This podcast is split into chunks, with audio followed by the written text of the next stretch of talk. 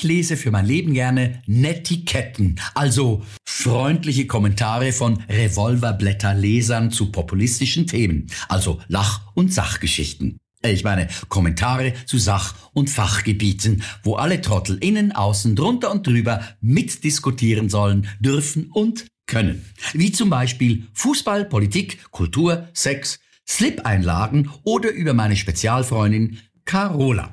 Das heißt, wenn die Blocker innen, draußen, drunter und drüber die Schlagzeilen gelesen beziehungsweise äh, die Bilder unter den Schlagzeilen überflogen haben, wird in Kommentarzeilen der jeweiligen Medien ausgeteilt und beleidigt, was das Zeug hält. Wer nicht die Meinung der Mehrheit teilt, wird von den blockierten Blockern als Vollpfosten, geistig unterbelichtet oder eher bildungsfern betitelt. Eine Ehre, die momentan allen maßnahmenkritischen Nazis, äh, Menschen betreffen Carola zuteil wird. Ja, mit der Intelligenz und der Bildung ist das so eine Sache. Für das Denken, Verknüpfen und Vernetzen braucht der Mensch nämlich ein Huhu, Hirn. Und wie meine Großmutter zu sagen pflegte, ist das Hirn noch so klein, etwas Stroh passt immer rein. Und mein Großvater doppelte nach, und Gott sprach, jetzt regnet's gleich Hirn, doch manche hatten einen Schirm. Herrlich. Das Gehirn ist unser wichtigstes Organ, neben der Leber natürlich. Denn wir wissen ja, die Leber wächst an ihren Aufgaben. Äh, Das tut das Gehirn nicht. Aber es ist Steuerzentrum für den Körper und Träger der menschlichen Persönlichkeit. Es steuert nahezu alle lebenswichtigen Körperfunktionen, verarbeitet Sinneseindrücke, ermöglicht das Denken und viele weitere Abläufe im Körper. Und weil es trainiert werden muss, wird das Gehirn umgangssprachlich auch oft mit einem Muskel verglichen. Musculus, Mäuschen. Nur so en passant. Wissen Sie, wovon eine Katze nachts träumt? Richtig, von einem richtigen, geilen Muskelkater. Aber zurück zur Intelligenz. Wer bis ins hohe Alter geistig fit bleiben möchte, kann sein Gehirn im Alltag trainieren. Man trainiert das Hirn zum Beispiel mit anspruchsvollen Hobbys wie Tanzen, ein Musikinstrument spielen, Sprachen lernen, eine Zeitung rückwärts lesen, während man sich die Schuhe bindet oder man erzählt jeden Tag einen lustigen Witz. Hier eine kleine. So, zwei Jäger sind im Wald auf der Jagd. Plötzlich bricht einer der beiden zusammen. Er scheint nicht mehr zu atmen. In Panik ruft der andere den Notruf an und stottert. Ich glaube, mein Freund ist tot. Was soll ich denn jetzt machen? Da sagt die Stimme des Notrufs. Beruhigen Sie sich und gehen Sie zuerst einmal sicher, dass Ihr Kumpel tatsächlich tot ist. Nach einem Moment der Stelle ertönt ein Schuss. Ja.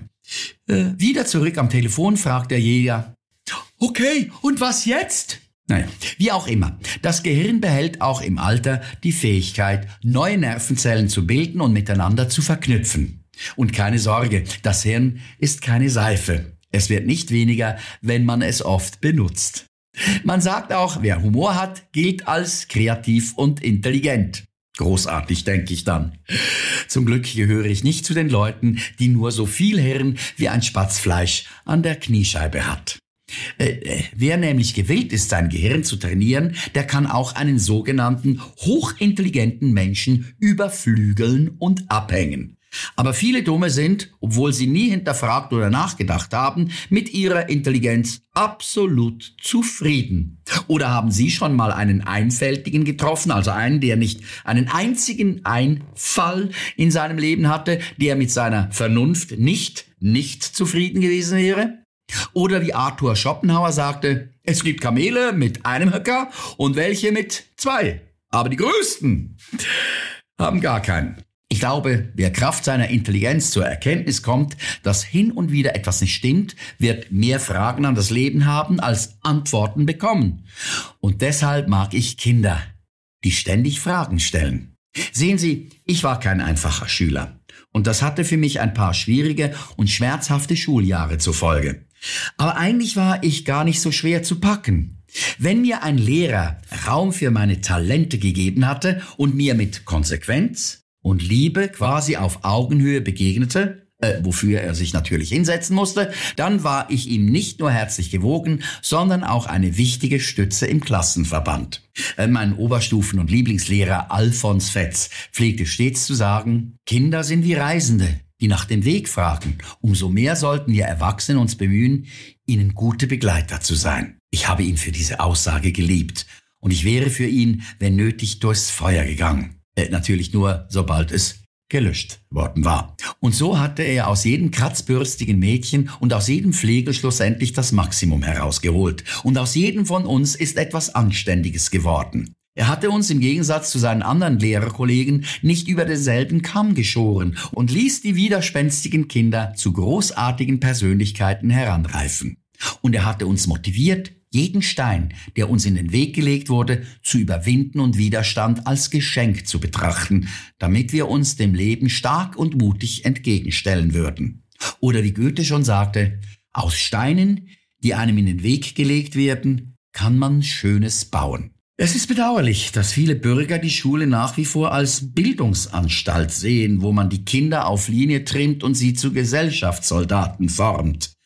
Eine geistige Anstalt, wo man den Fokus auf die Hauptfächer Mathematik, Deutsch und Französisch richtet und alle anderen Disziplinen des Herrentrainings als zweitklassig erklärt. Was für eine Schande, was für ein Verlust und was für eine verpasste Chance. Da lobe ich mir die Schule in Australien, die sich nach den Talenten der Kinder ausrichtet. Meine Tochter Malea, die etwas äh, Mühe in Mathe bekundete, wurde mal von ihrer Lehrerin in den Arm genommen, äh, was heute schon als sexueller Übergriff gewertet wird, und sagte dann, Malea, if you can't yet, maybe tomorrow, or in a week, or in a year. But no worries, you're a wonderful person, and I love you. Ein paar Wochen später hatte unsere Tochter keine Probleme mehr mit den Rechenaufgaben. Ich habe meinen Kindern folgenden Satz auf ihren Weg gegeben. Wenn dich jemand zum Ja sagen zwingen will, frage ihn einfach, warum? Ich habe manchmal das Gefühl, dass die Erwachsenen gar nicht an den Fragen der Kinder interessiert sind. Und deshalb haben ein paar ganz schlaue Experten den Kindern, den Kleinen jetzt auch noch in der Schule den Maulkorb verpasst. So lässt sich übrigens schlechter Fragen stellen, dafür aber den Blockwart in ihnen wecken. Schade eigentlich.